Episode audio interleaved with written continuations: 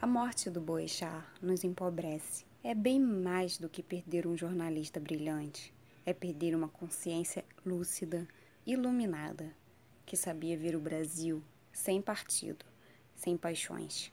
Morre com ele a coragem que muito se encorajava diariamente. Num momento em que nos sentimos tão pobres de referências, perdê-lo nos faz querer chorar por todos os motivos dos últimos dias. Um choro único. Pela lama, pelos desabrigados, pelos meninos, tudo de uma só vez.